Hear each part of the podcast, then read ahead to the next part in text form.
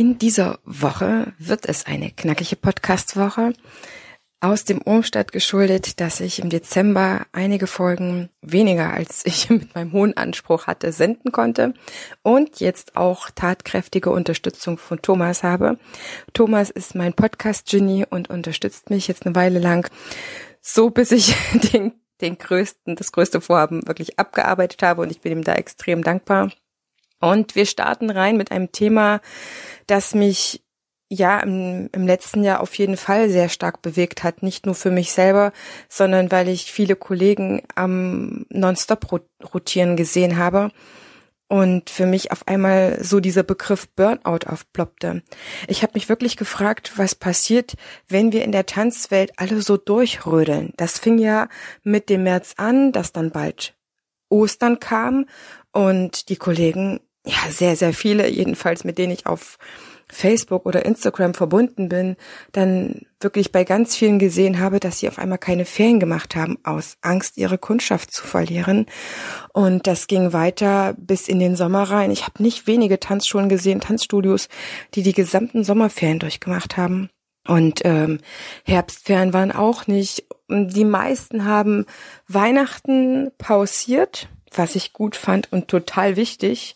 Es gab aber auch wirklich einige, ich würde jetzt mal sagen, ein Drittel wenigstens, ich meine, das sind 25 Prozent, die äh, weiterhin Streams angeboten haben. Wenigstens einen am Tag.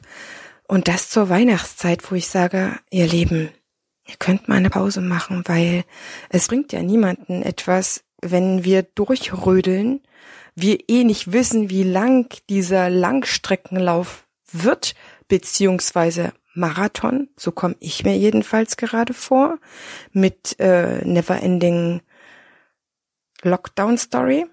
Und die Kräfte sinnvoll einzuteilen, um dauerhaft gut für die Kunden oder die Tanzschüler da sein zu können, ist für mich elementar, um nicht, ja, da eine Tanzwelt zu haben, die zwar jetzt es schafft, so zusammenzuhalten oder ja beisammen zu sein in der Energie, aber die vielleicht dann hinterher ausgelaugt ist und, und das dann ausnockt. Ich weiß, dass bei vielen auch ein Team dahinter steht, aber trotzdem finde ich Burnout als Thema jetzt nicht so super sexy.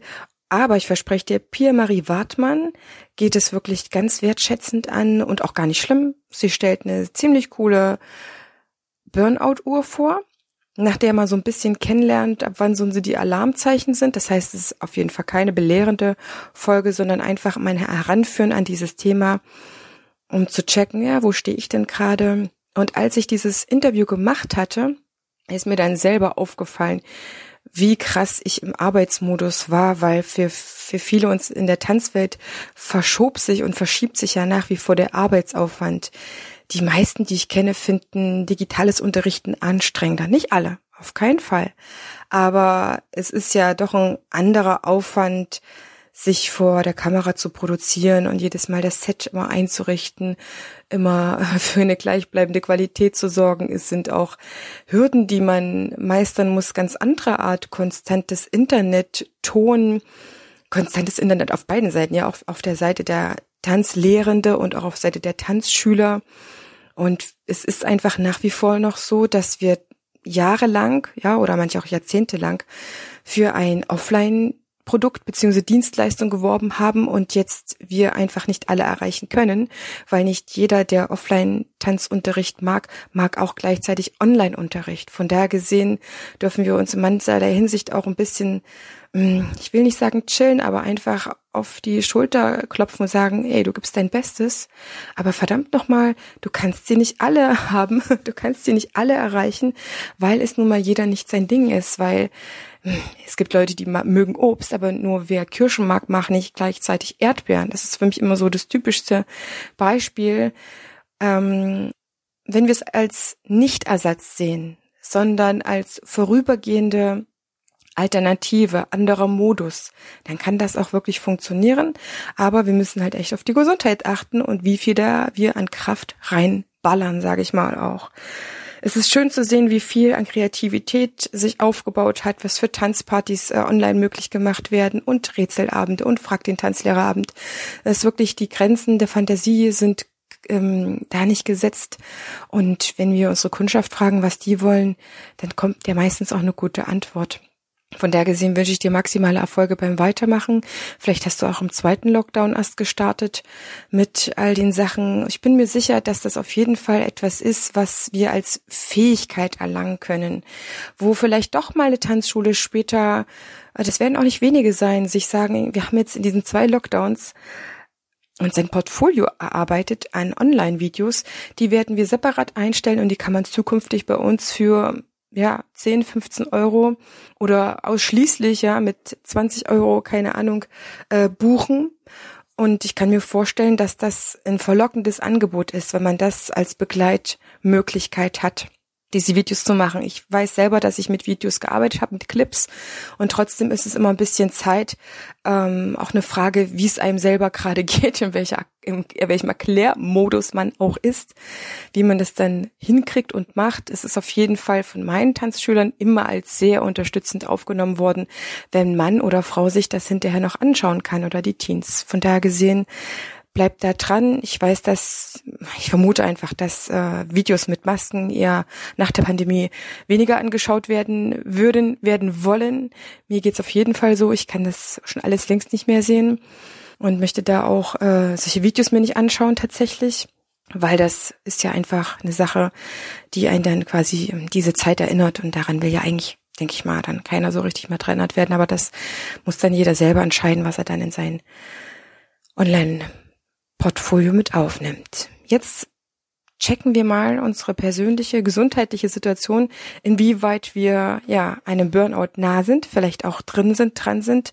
Und ja, falls du mich zum ersten Mal auch in dieser Folge kennenlernst, herzlich willkommen hier bei der Tanzbotschafterin. Ich gebe mir wirklich sehr, sehr große Mühe, viele Themen auch anzuschneiden, die so ein bisschen über den Tellerrand hinaus sind. Und ich habe das Gefühl, dass wir ja jetzt muss man muss es schon schlimm ja zu diesem Jahrestag der Pandemie einfach noch mal gucken muss rückblickend was habe ich erreicht was habe ich getan was habe ich dieses Jahr einfach auch geschuftet um zu checken ja wie sieht's denn eigentlich jetzt mal um meine Gesundheit aus? Das heißt ich kümmere mich ein bisschen um deine Gesundheit denn ich möchte ja so viele Kollegen so lang wie möglich fit wissen fit sehen dass wir halt hier einfach noch ja weiter gestärkt machen können die Story zu Pia Marie und wie wir uns auch gefunden haben, ist einfach. Ich hatte im vergangenen Jahr, am Ende des Jahres, meine Community Feminist angezapft und nachgefragt, ob es ein paar äh, Tanz übergreifende Themen gibt und ich mir so ein paar auch Themen gewünscht habe. Und da hat sich Pia Marie einfach bei mir gemeldet und gesagt, Heide Marie, ich bin integrale Gesundheitsexpertin, Alchemistin für Lebenslust und Kommunikationstrainerin und schon seit über 15 Jahren begleite ich Menschen auf ihrem Weg zu mehr ganzheitlicher Gesundheit, Klarheit und Freude. Und ich habe voll Bock mit dir dieses Interview zu machen. Und sie macht das mit viel Freude und Tiefgang und ermöglicht so den Menschen, das wirst du auch merken, ihre innere Kraft zu leben, zu entfalten. Und ja, wie man das manchmal wirklich auch oder jetzt immer mehr hört, das Leben in Freiheit und Fülle zu leben. Wir selber in der Tanzwelt erleben gerade eher weniger diese Fülle. Dennoch glaube ich, dass wir dankbar sein können über jeden Tanzschüler, der bei uns bleiben kann oder wiederkommt. Und dafür ist Pia Marie einfach für mich sehr, sehr signifikant, da dieses Thema einfach gut anzugehen.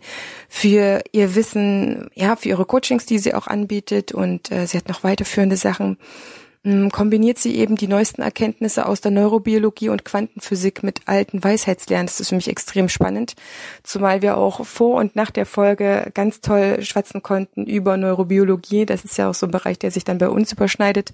Von daher gesehen ist es einfach gerade etwas, ja, wo ich denke, das kannst du, liebe Zuhörerinnen, liebe Zuhörer, wirklich gut gebrauchen.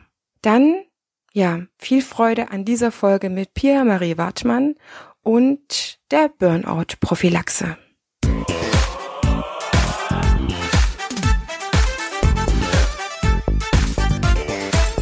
Ich begrüße dich ganz herzlich zu einer neuen Folge hier im Einfach Tanzen Podcast, dem Tanzpodcast für alle neugierigen und selbstsorgenden Tanzschaffenden. Prall gefüllt mit unabhängigem Wissen, ohne dass du selber danach suchen musst. Viel Spaß jetzt damit, deine Tanzbotschafterin.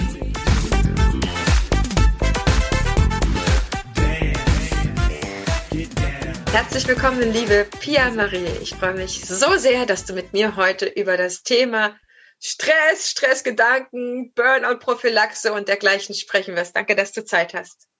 Ich danke dir für die Einladung. Ich bin meinem Impuls gefolgt, als du den Ausruf gemacht hast oder den Aufruf bei Facebook. Und dann habe ich gesagt, okay, vielleicht kann ich da einen kleinen Teil zu beitragen. Und deswegen bin ich dir dankbar, dass ich diese Möglichkeit habe. Herzlichen Dank. Ich danke dir. Unser Vorgespräch, das war schon so der Hammer. Das hätte ich auch eins zu eins schon aufzeichnen können. Ich ähm, habe es wirklich gemacht, um ein bisschen mich mit dir zu verbinden, beziehungsweise zu erahnen, was für Möglichkeiten ich vielleicht habe zu erfragen. Und ich muss sagen, Pia, ich habe ich hab gedacht, oh mein Gott, die ist ja der Hammer der Frau. ähm, Pia, was ist denn deine Leidenschaft? Wir gehen mal, also mach mal zwei, drei Sätze. Was ist deine Leidenschaft, damit die anderen so ein bisschen, die Zuhörerinnen und Zuhörer, so ganz kurz eintauchen können? Mhm. Also du meinst abseits vom Tanzen, ne? Weil das ist ja, ja das, was uns verbindet, wobei genau. ich da ja im Moment ein bisschen zurückhaltend bin. Genau, ah, die ah. Frage stelle ich ja gleich. ähm, meine große Leidenschaft ist, also das, was ich immer sage, ist, ich liebe Menschen. Und ich ich habe einfach sehr, sehr viele Erfahrungen gesammelt in äh, diesen, in meinem Leben und möchte aus den Erfahrungen, die ich gemacht habe, den Menschen zur Seite stehen, wirklich aus, aus ihrer puren Lebensfreude und Lebenslust heraus zu leben. Wir haben das nicht gelernt. Das finde ich leider sehr schade. Das wäre ein Unterrichtsfächer für die Schule der Zukunft, ähm, mit, mit Stresssituationen umzugehen, mit Krisensituationen, äh, mit den Prägungen aus der, aus ähm, der Familie. Das haben wir alles nicht gelernt, damit umzugehen. Und deswegen wird das Leben manchmal so schwer ich weiß, wovon ich rede, wenn es sich so richtig schön schwer anfühlt. Egal, ob man das auf den Schultern spürt oder ob man das im Becken spürt, das ist alles so schwer.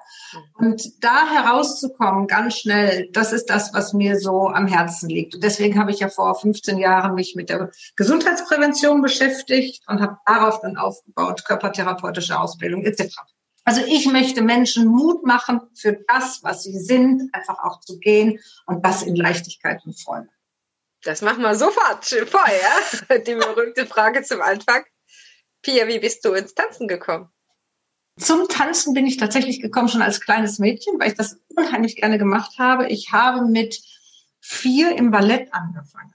Und habe das auch bis zu meinem 17. Lebensjahr gemacht. Wow.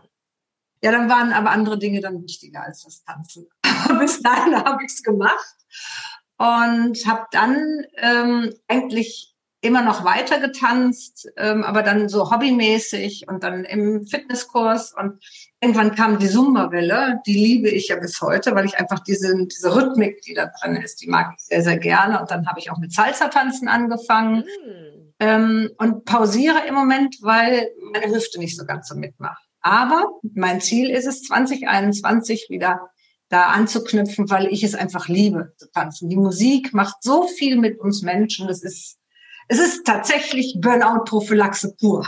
Das Tanzen. Und Alzheimer-Prophylaxe, ganz wichtig. Absolut. Also ich glaube, das ist das Universal, also Universaltool überhaupt der Menschheit, weil wir schon immer getanzt haben. Alles hat sich durchgesetzt über die Jahrhunderte, Jahrtausende. Ja. Deswegen glaube ich daran, dass es für uns immer gut sein kann zu tanzen. Egal in welcher Situation, ob man gerade sich emotional im Sumpf fühlt oder ob man Fitness braucht, ob man mit Menschen zusammen will, ob man sich mit sich selber connecten will, ob man was Künstlerisches ausdrücken will oder zur eigenen Kreativität wiederkommen will oder ob man raus aus dem Burnout will. Umso krasser ist es ja eigentlich, Pia, dass ich mir jetzt in den Tanzpodcast, ja, wo ich eigentlich nur Tanzschaffende, Tanzende, Tanzinteressierte um mich habe, eine Burnout-Spezialistin geholt habe. Du hast selber sogar mehrere Burnouts erlebt, mhm. zwei. Und der Grund dafür ist tatsächlich, dass ich erlebe und sehe, wie meine Tanzwelt, wie meine Tanzszene, wie meine Freunde, meine Bekannten, die Tanzschulen haben, die kämpfen und tun und machen seit dem ersten Lockdown wirklich rund um die Uhr kämpfen, dass es mhm. einfach weitergeht. sich durchkämpfen, mhm. für die Leute auch kämpfen, nicht nur für sich selber, sondern auch für die, die natürlich bei ihnen angemeldet sind. Das können kleine Tanzschulen von 150 Leuten sein, für die das wichtig ist in ihrem Leben. Das können aber auch große Tanzschulen von 2000 Leuten sein. Mhm. Und Menschen, und die, wir konnten jetzt unserem Beruf nicht nachgehen, Freiberufler ganz genauso, ja. Wir sind ja dann auch sofort raus aus anderen Einrichtungen, mal abgesehen von Tanzschulen. Und die Tänzer, TänzerInnen, die sind auf keiner Bühne mehr zu sehen gewesen, beziehungsweise nur noch auf, ja, der ein oder anderen Bühne. In diesem Sommer dann, manches war ein bisschen möglich. Und jetzt ist es für mich der Zeitpunkt, mit dir deswegen zu sprechen, weil das ganze Spiel von vorne wieder anfängt und ich sogar noch befürchte, dass es länger dauert als beim ersten Mal. Beim ersten Mal hatten wir je nach Bundesland zwei bis drei Monate Lockdown, auch absolutes Tanzverbot, mhm. dass man live miteinander tanzen konnte. Jetzt sehe ich, dass wir alle wenigstens vier, fünf Monate da drin hängen. Und ich, ich vermute, ich weiß auch von manchen Kollegen, dass sie sich darauf einstellen und jetzt Sachen in die Wege leiten und auch auf die Beine stellen. Es ist unglaublich bemerkenswert, was da, was da an Vernetzung entsteht, an Ideen, was man noch senden könnte, was man noch geben könnte. Aber für uns ist einfach das, das Online-Unterrichten einfach viel anstrengender. Also ich habe mhm. selber im ersten Lockdown ja gemacht und musste Videounterricht machen, beziehungsweise habe mich dafür entschieden, um den Leuten weiterhin was zu geben, auch für ihr Geld. Aber ich kam mir immer vor, wie eine Videounterrichtsstunde war so kraftzehrend wie eine, wie drei Offline-Stunden, also wie als hätte ich drei normale Stunden in der Tanzschule gegeben. Nur, dass man auch nicht dieses Feedback hat von den Leuten. Weißt du, mir, ich bekomme ja live ganz andere Sachen zurück vor Ort mhm. in der Tanzschule als online. Von der gesehen sehe ich da zwei Quellen, wo wirklich auch Energie wegfließt oder in dieses, diese Kamera rein, weißt du, und es kommt nicht so zurück, dass ja. ich mit dir einfach über, ja, die Lust zu arbeiten sprechen möchte, aber auch den Punkt, wo es kippen kann, wo man es vielleicht selber erkennt, was man tun kann, wenn man da drin ist also das ist ein Riesenfeld und ich versuche mich jetzt wirklich mit dir kurz zu halten. Wir versuchen mal ja die Präsenz auf, auf 30, 40 Minuten zu bringen, um mhm. einfach mal so eine Folge zum Nachdenken zu geben. Das ja. ist so das, wozu ich dich brauche, weil du kennst dich einfach damit aus. Ich, ich war vielleicht im Leben schon mal überarbeitet, auch vielleicht für ein paar Wochen oder so, aber ich bin in keinem Burnout gelandet. Ich weiß ja noch nicht mal, wie sich das anfühlt. Also Burnout ist ja es ist, auf der einen Seite ist es ein Sammelbegriff, auf der anderen Seite ist es schon fast ein Modebegriff. Und es hat ähm, oft so diese Attitüde, na ja, da hat sich jemand dann eben ausgebrannt, aus welchen Gründen auch immer, vielleicht irgendwas Partnerschaftliches oder irgendwas mit dem Job. Das ist ja vielleicht sogar noch ganz anerkannt. Da, da spielen so viele Faktoren eine Rolle, warum man einen Burnout bekommt. Und ein Burnout kann bei dem einen sich so zeigen, bei dem anderen, was weiß ich, auf eine ganz andere Art und Weise. Da gibt es ganz, ganz, ganz viele Varianten. Also ich hatte als erstes mal eine, eine Hirnhautentzündung und ich musste sechs Wochen im Krankenhaus liegen und die Decke anstarren. Ist nicht gerade lustig und woher es gekommen ist, keiner weiß es, weil keine Ursache da war. Wie auch immer, ähm, das sind eben ganz unterschiedliche Dinge, weil der, der Körper und die Psyche die geben uns Zeichen und wir hören die oft nicht. Das ist einfach der Knackpunkt an dieser ganzen Geschichte. Und gerade jetzt in dieser Corona-Zeit kann ich das total verstehen, dass also gerade auch diese ganze, mm, also die, die Kulturschaffende, die Künstlerszene in einem Wahnsinn, in einer wahnsinnigen Diskrepanz hängt. Auf der einen Seite wollen sie Menschen glücklich machen mit dem, was sie machen. Und auf der anderen Seite dürfen sie nicht. Und nehmen wir an, dass alles, was die Regierung erzählt, stimmt, ähm, fühlt man sich trotzdem hilflos der Situation ausgesetzt, dass man laufende Kosten hat, dass man eben die anderen nicht so glücklich machen kann.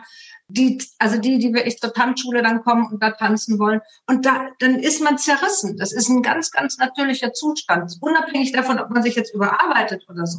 Das macht erstmal einfach ganz, ganz viel auf der psychischen Ebene. So, und dann kommt noch hinzu, dass man sich vielleicht körperlich nicht mehr so bewegen kann, weil man ja normalerweise, also wenn ich das sehe, da beim Salsa-Tanzen, der Fadi hat da mal kurz sechs Stunden durchgetanzt und das vier Tage die Woche. Das heißt also auch auf der körperlichen Ebene passiert dann ganz viel, dass du das auch nicht mehr so machen kannst. Das heißt also, du hast eine komplette Krisensituation. Das Wirtschaftliche macht Stress, Du kannst dein, dein, dein, deine Begeisterung, deine Leidenschaft nicht ausleben. Du kannst andere Menschen nicht glücklich machen. Da sind Dinge, die du vielleicht auch nicht nachvollziehen kannst, warum jetzt all diese Regeln sind. Das ist ein Feld, wo wir vielleicht gar nicht erst reingehen wollen. Aber es macht einfach erstmal Stress. Und das, was dann passiert, ist, wir wollen mit diesem Stress nicht tanzen, sondern wir wollen den Stress weghaben. So. Und wenn wir ihn weghaben wollen, wird Stress natürlich größer. Das ist ein Knackpunkt an der, an der Stelle. Okay. Das heißt, wenn wir mit dem, wenn wir erstmal annehmen, okay, es ist jetzt eine komplette Überforderung durch diese Situation meiner Person, wo ich nie mit gerechnet habe.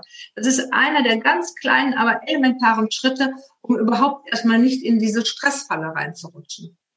Von dem Moment an, wo du nämlich in die Stressfalle rutscht und sagst, okay, ich will jetzt mir einen Plan B machen, was dann ist. Ich will einen Plan C machen, was das ist. Dann fängt dein Gehirn an und macht einen Tunnelblick. Man weiß, ähm, dass unter Stress unser Gehirn eine, eine Leistungsreduzierung von fast 80 Prozent haben kann. Das heißt also, wir haben nur noch 20 Prozent Leistungsfähigkeit und das wird dann eben durch, durch die Hormone noch angesteuert. Ich muss ja jetzt eine Lösung finden. Ich muss ja eine Lösung finden. Nee, annehmen der Situation. Das hört sich leichter an, als es ist. Ich habe es damals auch nicht angenommen. Dafür hat mein Körper mir dann gesagt, so und jetzt nimmst du es an und äh, bleibst jetzt erstmal liegen. Das hat wirklich, das dauert. Aber ich habe ja gesagt, ich möchte Menschen dabei helfen, dass sie eben erstmal nicht in diese Situation kommen und dann im Krankenhaus liegen oder ähm, Panikattacken kriegen oder was auch immer für, für Symptome da sind. Was weiß ich, eine Gastritis, also eine Magenschleimhautentzündung oder sowas. Das kann sich dadurch zeigen. Schlafstörung ist ein Riesenthema. Das sind alles ganz eindeutige Symptome dafür, dass der Organismus sagt, hallo Mädel, hallo Jung, hier müssen wir jetzt bitte eine Pause machen. Und das ist hilfreich. Der Körper möchte, dass du 100% leistungsfähig bist und aus dieser Leistungskraft heraus die Lösungen findest. Ich weiß, dass das leichter sich anhört, als es ist. Hm. Das sind ganz tolle Worte, um einfach mal sich zu verorten, wo man ist. Wenn ich überarbeitet bin, ist das ja eine Zeit lang vielleicht okay. Also ich, ich vermute mal, dass jeder von uns in der Tanzwelt schon mal überarbeitet war, ja. Vielleicht, wenn man mehrere Projekte auf einmal zum Beispiel hat oder ein Ball ansteht, ein Fest, irgendwas, dann hat man mal mehr Arbeit und dann gibt es auch wieder ein bisschen ruhigere Zeiten, zum Beispiel im genau. Sommer. Jetzt sind wir in einer großen Gefahr, sage ich mal, die ich persönlich sehe, vielleicht ist das auch nicht für jeden so, in eine Dauerüberarbeitung zu kommen. Dauerstress mhm. zu haben. Ab wann kann ich denn sagen, ich bin krankhaft überarbeitet? Wenn sich diese körperlichen Symptome zeigen? Also Schlafstörungen ist mit das Erste. Dann das klassische Hamsterrad. So, ich suche nach einer Lösung. Mhm. Wir denken immer das Gleiche. Mhm. Also gefangen in die Gedanken zu sein und absolut, ja. Das ist ähm, dann passiert es ja so schnell, dass man sich in die Opferrolle hineinbegibt und sagt, wieso kann ich das jetzt nicht und warum ist das jetzt so und so und dann tauscht man sich eventuell auch noch mit Kolleginnen und Kollegen aus und dann sind die in einer ähnlichen Situation und dann wird in dieses Horn getutet. Wieso sind wir jetzt, wir armen Künstler? Das ist leider die Opferrolle. Und die Opferrolle ist sehr vertraut, den meisten zumindest. Aber die, in die darf man auch mal reinrutschen. Aber es ist auch ganz wichtig, dass man ganz schnell wieder rauskommt, weil diese Spirale führt nur dazu, dass es schlimmer wird, nicht dazu, dass man nach Lösungen sucht und diese Lösungen auch findet. Das, was du vorhin angesprochen hast, finde ich, ist ganz, ganz wichtig, nämlich sich zu vernetzen im Positiven. Und ich habe ja vorhin schon gesagt, das Wichtigste, die Situation annehmen und sagen, okay, aus dieser Annahme heraus, okay, wir haben jetzt vielleicht noch bis März wirklich diese Tanzschulen geschlossen. Wie können wir uns gegenseitig unterstützen, dass jeder einen Profit davon hat, dass jeder getragen wird? Und ich glaube schon, dass es bei euch eine ganz, ganz große Gemeinschaft hat, die die anderen unterstützen möchte. und auch unterstützen kann. Deswegen Vernetzung ist einer der größten Säulen ähm, innerhalb der Resilienz. Also Resilienz heißt ja Widerstandsfähigkeit, weißt du auch, eben auf Krisen zu reagieren. Und da ist die Vernetzung und die Gemeinschaft ist einer der ganz, ganz wichtigen Säulen. Neben eben diese Opferrolle raus, äh, aus der Opferrolle rausgehen und Verantwortung übernehmen für das, was ist.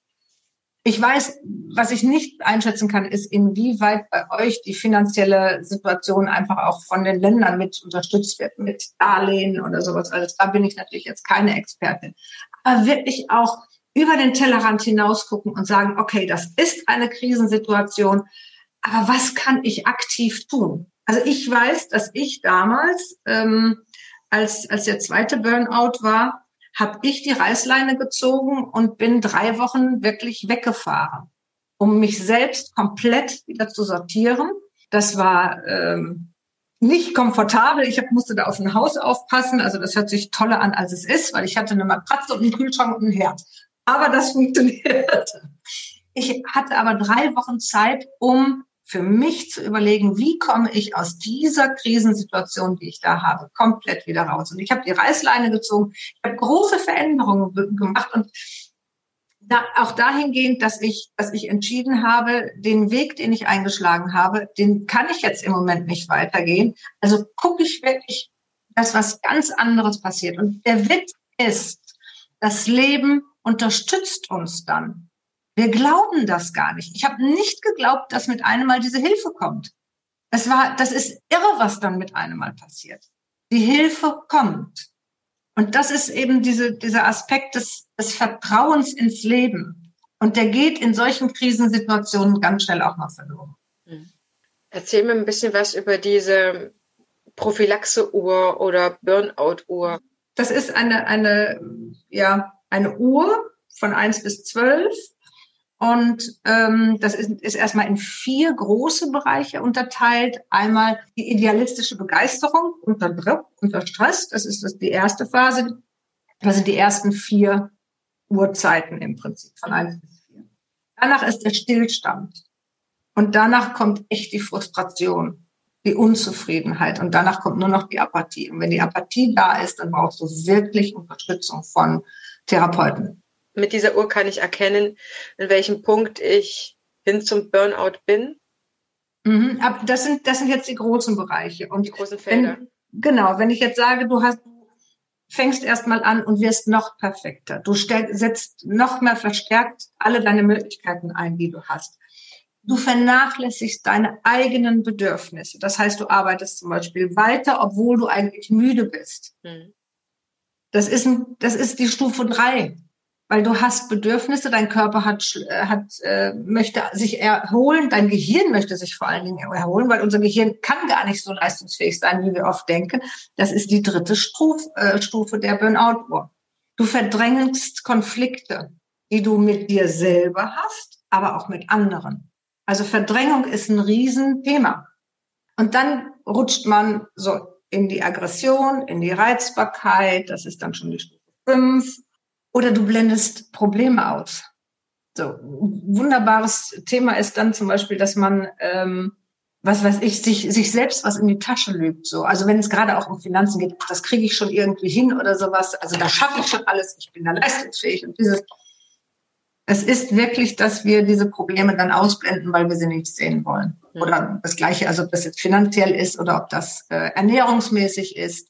Partnerschaft, all diese Probleme werden dann verleugnet. Das ist schon die sechste Stufe der Burnout-Uhr. Ja. Und dann sind die letzten sechs Schritte wahrscheinlich. Dann ziehst du dich zurück, dann kommen Schuldgefühle, dann kommt die Traurigkeit mit dazu und irgendwann nur noch Hoffnungslosigkeit und die Depression. Ja. Ist man dann auch, wenn man auf dieser letzten Stufe ist, auch selbstmordgefährdet? Im allerschlimmsten Fall ja. Okay. Also wir verlinken diese Burnout-Uhr für euch, liebe Zuhörer und liebe Zuhörer, damit man das mal vor Augen hat und nochmal nachlesen kann und vielleicht für sich im besten Fall überprüfen kann, wo man dort steht oder, naja, im allerbesten Fall da gar nicht äh, vorkommt. Aber es geht gerade wirklich schnell, dass man die ersten zwei, drei Stufen tatsächlich schon erreicht hat. Und dann ist ja die Frage, wie komme ich da wieder raus? Weil viele denken gerade tatsächlich, ich muss das alles gerade machen. Ich muss es genauso hart und genauso aufwendig und anstrengend machen, wie es gerade ist, weil nur dann komme ich vielleicht gut durch. Das ist doch eigentlich auch schon wieder ein Teufelskraus nur von den Gedanken her. Genau, das ist das Gedankenkarussell. Und dann ist es ganz gut, mal innezuhalten Dafür hilft tatsächlich immer wieder das Meditieren. Und mit Meditieren meine ich nicht, dass man sich drei Stunden im, im Yogasitz hinsetzt und ähm, ganz tief in sich eintaucht. Es reicht, wenn wir zwischendurch immer mal wieder Atemübungen machen, wirklich tief atmen, tiefe Bauchatmung machen, in einem Rhythmus atmen, das hilft ungemein. Oder sich auch wirklich vorstellen, ich habe jetzt Energie, die ich einatme und meinen Stress atme ich aus. Also es gibt die unterschiedlichsten Atemübungen, die man machen kann, um unser vegetatives Nervensystem auszubalancieren. Weil in der jetzigen Situation ist es definitiv eher auf dem Gaspedal, wie ich immer sage. Das ist also eher stressbetont als eben auf der Bremse, wo wir in die Ruhe und in die Gelassenheit kommen. Das ist das eine. Wenn du einmal zurücktrittst und auf die, in die Metaebene gehst und dir anguckst, okay, was habe ich alles gemacht? Was hat das gebracht? Dass du wirklich eine Bestandsaufnahme machst und sagst, bringt mich das weiter? Und dir dann die Frage stellst, was wäre das Schlimmste, was passieren würde, wenn ich das jetzt alles, alles loslasse? Ja, das ist eine echt gute Frage. Die ist gut. Dadurch kann man viel abschätzen, glaube ich. Ja, das kannst du, wenn du in der Metaebene bist. Was ist, wenn ich das loslasse, wenn ich das mache, wenn ich das wirklich weglasse? Was passiert denn dann am schlimmsten? Also unser Gehirn verselbstständigt sich dann in dieser Panik, in dieser Angst auch oft und malt uns Worst-Case-Szenarien, die überhaupt nicht sich erfüllen. Gerade wenn es um Sorgen geht und Nöte, 80 Prozent erfüllt sich nicht. Das heißt aber immer erstmal diese, dieses, diese Distanz schaffen und sagen, okay, da galoppiert jetzt gerade mein Verstand und der will mir erzählen, dass das Worst-Case-Szenario ist, ich liege übermorgen unter der Brücke und habe nichts mehr zu essen und keiner sieht mich mehr an. Und alles ist im Bach unter, alles, was ich aufgebaut habe, weiß ich. Ist das, ähm, wenn wir immer den Schritt zu dem hingehen, was ich gerade beschrieben habe, es wird zu viel gemacht und getan und man ist in seinem Hamsterrad drin, ist das Aktionismus oder was kann man dazu sagen? Also ist das so eine Form von Menschen, die in der Krise sind, dass sie dann ganz, ganz viel machen? Das ist die zweite Stufe. Ich sag mal, wirklich sich hinzusetzen und die Hände in den Toast legen und zu sagen, ich warte jetzt mal ab, was passiert, sind wir nicht gewohnt. Wir haben auch nicht das Vertrauen, dass wenn wir weniger tun, dass dann letztendlich der Output viel besser ist. Auch dieses Vertrauen fehlt uns in solchen Momenten. Aber manche sagen dann auch, na ja, aber das ist doch die Vogel-Strauß-Methode. Du steckst den Kopf in den Sand und machst nichts und wartest einfach nur ab. Ist das dann nur eine äh, Negation von demjenigen, der vielleicht dieses Urvertrauen hat und sagt, warum soll ich mich jetzt aufreiben, warum soll ich dies und das alles machen? Es, es wird schon alles wieder? Es geht um eine Balance. Okay. Es geht um die Balance zwischen dem Tun und dem Abwarten und dem in der Ruhe bleiben, damit man überhaupt die Ideen bekommt, damit man Impulse bekommt, was ist jetzt das Richtige. Du hörst es doch sonst gar nicht. Du spürst es auch gar nicht. Du hast vorhin, glaube ich, ganz am Anfang hast du gesagt, intuitiv machst du jetzt, glaube ich, jeden Tag das. So, das hörst du nur dann, wenn du aus der Ruhe heraus mal zuhören kannst. Das hörst du nicht, wenn dein Kopf da ständig Alarm schreit. Das geht nicht.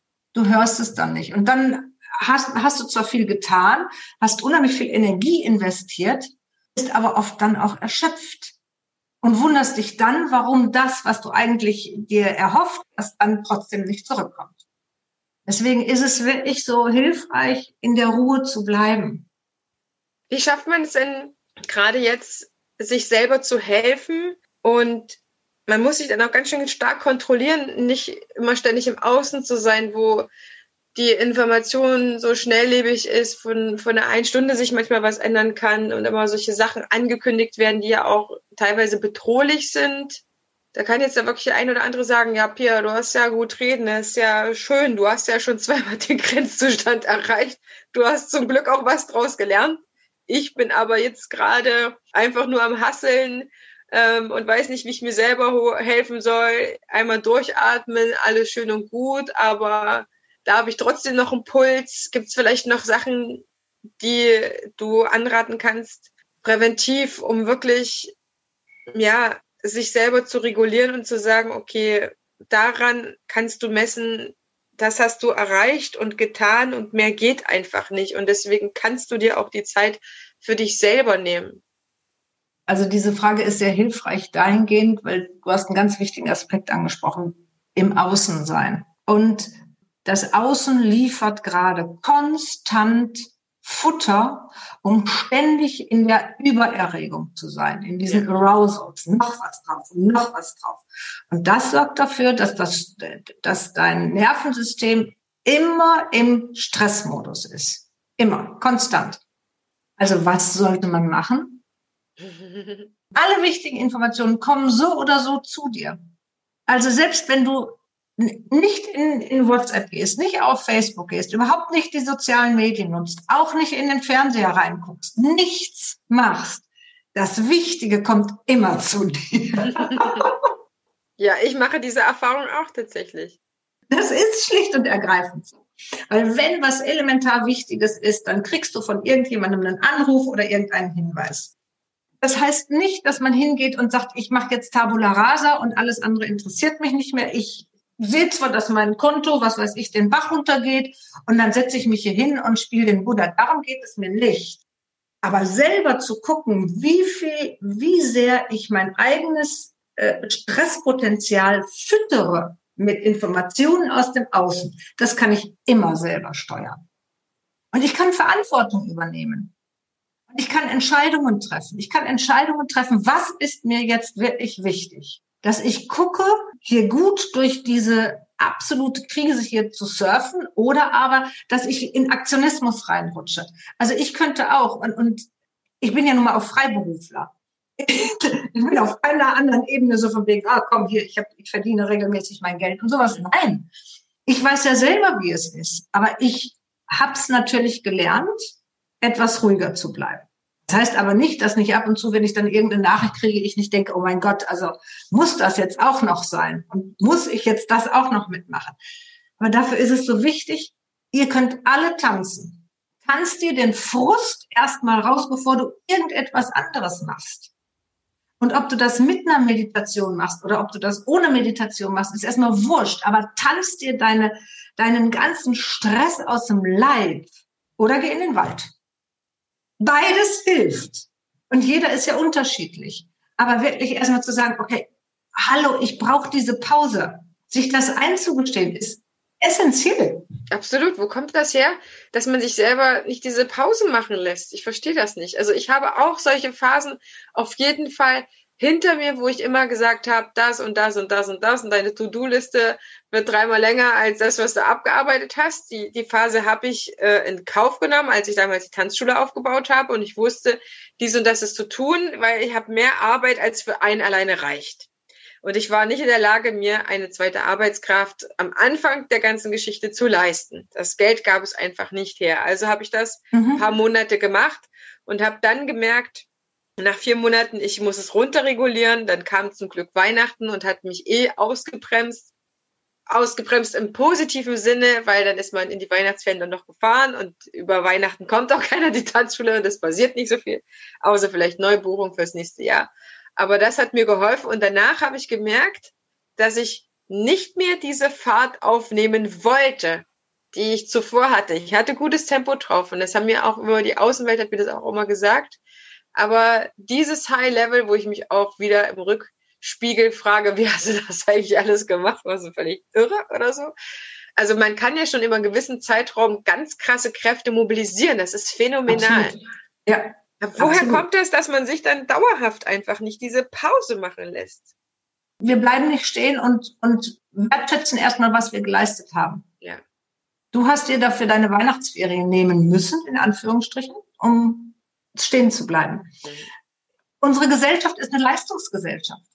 Und noch was drauf und noch was drauf und noch was drauf. Das ist kollektiv, ist nur, wenn du leistest und das am besten mindestens 18 Stunden am Tag und fünf Tage oder sechs Tage die Woche. Dann bist du ein anerkanntes Mitglied dieser Gemeinschaft. Das ist kollektives Denken. Und wenn du es dann nicht schaffst, ja, dann bist du offensichtlich sehr, sehr schwach. Und bist du dann noch Mitglied in dieser Gemeinschaft? Ich sage das jetzt mal wirklich ketzerisch, aber genau darum geht es ja. Das, das Denken, wir, wir, wir machen uns das nicht bewusst, wie sehr kollektives Denken einfach auch uns beeinflusst. Also ist der Schlüssel hauptsächlich meine Gedanken. Ja. Ich darf nicht immer glauben, was ich denke. Richtig. Sehr schön. Und sich das bewusst machen, dass wir nicht unsere Gedanken sind. Wir können immer auch anders denken.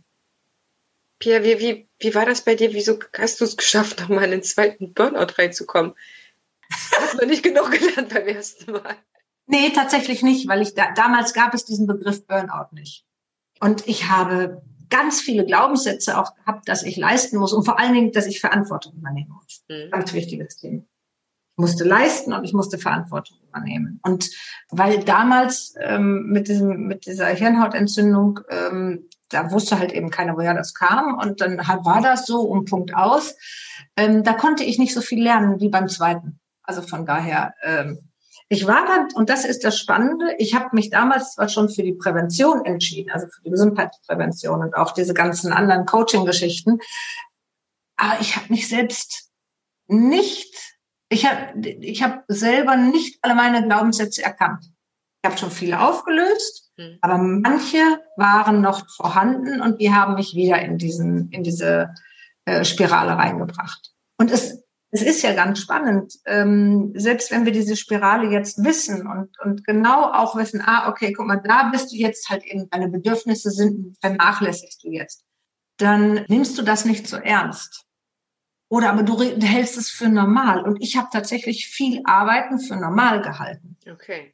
Für mich war es so, dass, dass ich mir sogar erzählt habe, dass wenn ich abends um zehn noch irgendwelche Pressetexte schreibe, dass das dann, dann läuft es bei mir besonders gut. Das habe ich mir erzählt. Wir erzählen uns ja manchmal ganz schöne Geschichten.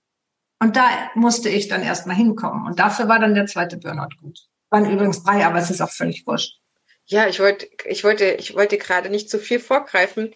Ich war mir nicht sicher. Ich dachte, nee, es waren nicht nur zwei Mal. Nee, nee, das waren drei. Also, also hast du mit jedem Burnout mehr von deinen schlechten Gedankengewohnheiten loslassen können oder Glaubenssätze? Der letzte war sicherlich der intensivste, weil vorher war es ja, ähm, als mir die Haare ausgefallen sind, da war dieses Thema auch noch nicht so präsent. Ich wusste zwar, dass ich zu viel gearbeitet hatte und ich hatte auch das ist auch so was ganz Spannendes. Wir wissen unheimlich viel in uns. Wir wollen nur vieles nicht wahrhaben haben. Und ich wusste, dass ich zu viel gearbeitet habe. Das war aber dann trotzdem wollte ich diese Verbindung nicht so unbedingt. Und dementsprechend sollte ich wohl diese Erfahrungen machen, um einfach Menschen dann umso mehr helfen zu können weil es sind unsere Prägungen, es sind unsere Glaubenssätze, die manchmal so verbuddelt sind und da kommen wir nicht so mit unserem wachen Verstand direkt dran. Es ist so wichtig, wirklich ähm, mehr auf, auf die Gefühlsebene runterzugehen. Und ähm, ich habe letztens so einen schönen Spruch gehört. Es ist ein Leben lang, der Weg, der längste Weg, den wir Menschen gehen, ist der vom Gehirn zum Herzen. und ich glaube, da ist was ganz, ganz, ganz Absolut. Wahres dran. Der ist Hammer. Ja. Und immer zu fühlen und auch zu fühlen, wie geht's mir? Und anzuerkennen, dass ich Angst habe, anzuerkennen, dass ich hilflos bin. Wer gibt das denn gerne zu? Das sorgt ja im Gehirn wieder für Schmerz, weil es ist egal, ob das körperlicher Schmerz ist oder ob das psychischer Schmerz ist. Das ist erstmal Schmerz und Schmerz wollen wir verhindern. Also von daher geht es darum, sich das wirklich bewusst zu machen, dass wir das alles auch dürfen. Aber hast du als Kind, äh, was welche Sätze hast du als Kind gehört, wenn du hingefallen bist? Mm, ich, ich glaube, also ich kann mich an viele nicht mehr erinnern. Und ich habe auch schon erfolgreich viele meiner Glaubenssätze ah. ähm, wegarbeiten können oder ähm, ins Gegenteil verkehren können. Und ich habe auch schon mit 18 Psychotherapie angefangen. Mhm. Ich habe jahrelang Psychotherapie gemacht bis Ende 20 und habe zwischendrin auch zwei Jahre Psychoanalyse gemacht. Das okay. ist, glaube ich, die zweite Folge, in der ich überhaupt äh, jemals darüber spreche. Ich danke dir für deine Offenheit. Darüber war ich sehr, sehr froh, weil als ich Kind gekriegt habe, habe ich gemerkt, äh, was teilweise andere Freundinnen, die Mamas geworden sind, noch für Rucksäcke mit sich tragen. Mhm. Und ich war in vielerlei Hinsicht befreit. Ich, da kommt auch immer noch mal wieder etwas ähm, Richtung Geduld. Für mich ist es äh, gerade ein immer wieder Ausbalancieren zu dem, was ich leisten kann. Ich bin halt einfach ein kreativer Kopf und habe wahnsinnig viele Ideen. Das ist manchmal äh, belastend, weil ich von diesen Ideen halt denke ich mir immer so, ich könnte so viel machen und da noch und da noch und da noch und dann schreibe ich meine Glatten voll und äh, das ist, ist auch wichtig, weil dann sind sie aufgehoben, diese guten Ideen, genau. dann kann ich sie später nochmal betrachten. Aber tatsächlich setzen mich diese guten Ideen oft unter Druck und dann musste ich gerade in diesem Sommer nochmal neu lernen, Heidemarie, das ist alles schön und gut mit guten Ideen, aber du bist in deinem Kopf schon viel weiter in der Umsetzung, als du das reell geschafft hast mit meinem ersten Online-Kurs zum Beispiel, mhm. dem ich das Wissen aus meiner Tanzschulzeit und in der Zeit, wo ich besonders mich intensiv mit eigener Vermarktung beschäftigt habe, das gerne weitergeben wollte, weil ich gerade sehe, dass das ein, eine sinnvolle Aufgabe sein könnte für andere Tanzschaffende, sich damit mal intensiver zu beschäftigen, weil ich mir sehr sicher bin, dass es danach wirklich darauf ankommt, dass man gut gesehen ist, gut mhm. sichtbar ist, gut sich ja. gut anbieten kann, sage ich mal, auch nett und ohne Nerv und so weiter. Und in diesem Kopf war dieser, wie dieser Kurs schon fertig, er war schon abgedreht, den gab es schon zu verkaufen. Das ist ja super, ja. Weil dann hat man eine gute Vorstellung von dem, wo es hingehen soll. Ja. Aber dann habe ich gemerkt, es langweilt mich jetzt darüber hinaus, mich mit der Umsetzung zu beschäftigen. Das heißt, mhm. ich war hm. schon wieder bei anderen Gedanken, weil das eine Projekt habe ich ja schon sehr gut durchdacht. Ich habe auch schon angefangen aufzuschreiben und so weiter. Aber es hat mich gelangweilt, mich jetzt explizit nochmal in der praktischen Umsetzung damit mhm. zu beschäftigen. Es mhm. war viel spannender für mich, mich mit neuen Sachen zu beschäftigen und hier und da. Und dann ersetzt mich das unter Stress, mhm. weil ich merke, ich komme hinter meinen eigenen guten Ideen nicht mehr hinterher ich, ich schaffe sie nicht abzuarbeiten, weil mein Verstand zu viele gute Ideen macht. Und ich, die sind wirklich richtig gut. Ja, also mhm. die lassen sich auch umsetzen und so weiter. Es ist nicht, dass ich irgendwelche Utopien ähm, mir zusammenstricke. Über den Zeitpunkt bin ich schon hinweg. Aber das ist aktuell mein persönlicher Stress. Ich stresse mich mit so vielen Sachen, die ich gerne machen möchte. Manchmal ist es so, oh, das könnten die jetzt gut gebrauchen. Also wenn ich jetzt das und das Produkt an den Markt bringe, dann kann ich damit was verdienen und dann haben auch die anderen Kollegen etwas davon. Wenn ich das schon wieder erst in einem Vierteljahr hinkriege, man weiß es nicht, vielleicht ist die Tanzszene pleite, vielleicht sind es wieder weniger, die das wollen. Ähm, auf der anderen Seite muss es das und das jetzt noch geben und dann muss ja Döner, Facebook, YouTube, Instagram, Videos, Podcasts, ja, alles. Ja.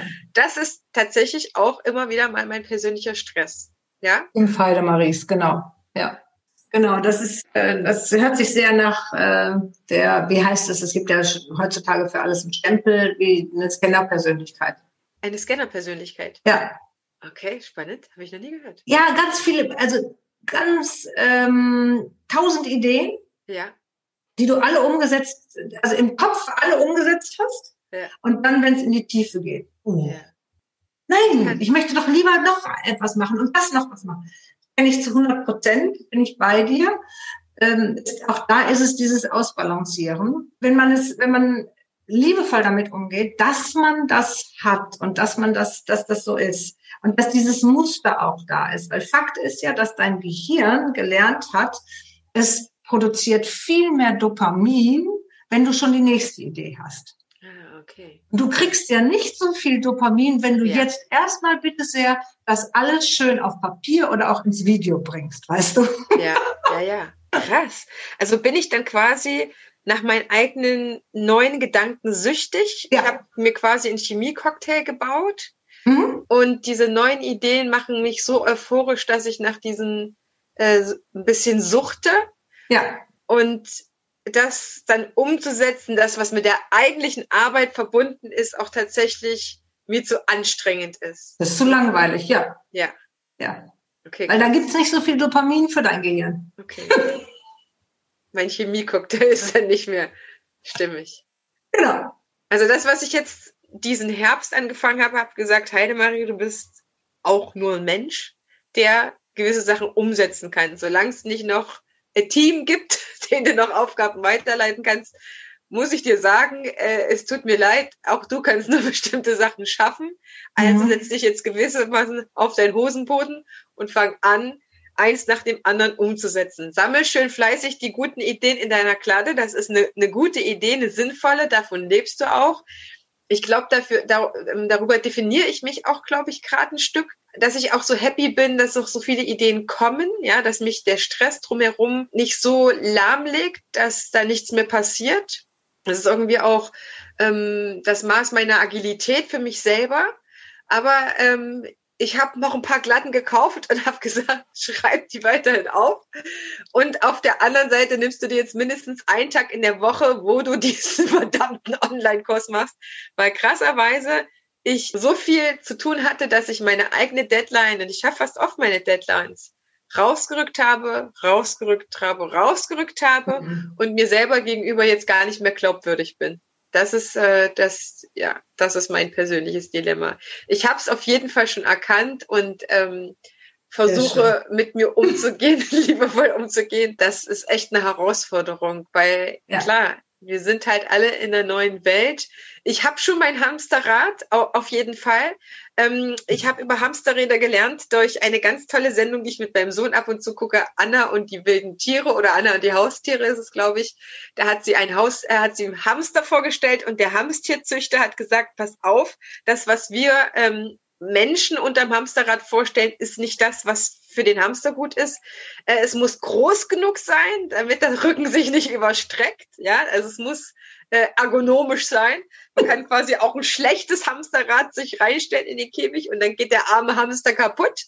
Und der Hamster ist ein kluges Tier der weiß genau, wie viel er in diesem Rad verbrauchen möchte, äh, Zeit verbringen möchte und ähm, Kraft verbrauchen möchte, wollte ich sagen. Also wie viel er sich da austoben will. Mhm. Und wenn er genug hat, geht er einfach wieder raus. Und genau. das versuche ich jetzt sozusagen für mich zu übertragen, ja. äh, mir mein Hamsterrädchen zu bauen und äh, das ähm, ja nicht schlecht für mich ist und ich dann halt einfach den Absprung regelmäßig schaffe, da wieder rauszukommen. Ja. Das heißt, du baust dir ein ergonomisches Hamsterrädchen. Ja, ich, ich habe ein Hamsterrad, in dem bin ich drin, aber es ist ergonomisch und ähm, es hat eine Zeitschaltuhr. Ja, das, wie, wie man sich, ähm, wie man mit sich selbst umgeht, liebevoll umgeht, da gibt's ja auch die verschiedensten Varianten. Ähm, du hast dir jetzt Kladden gemacht für deinen kre kreativen Output. Ich pin mir das an meine Pinnwand weil ich dann immer was dazu packen kann. Und ähm, ich gebe zwar auch Workshops zum Thema Zeit ähm, und Stressmanagement.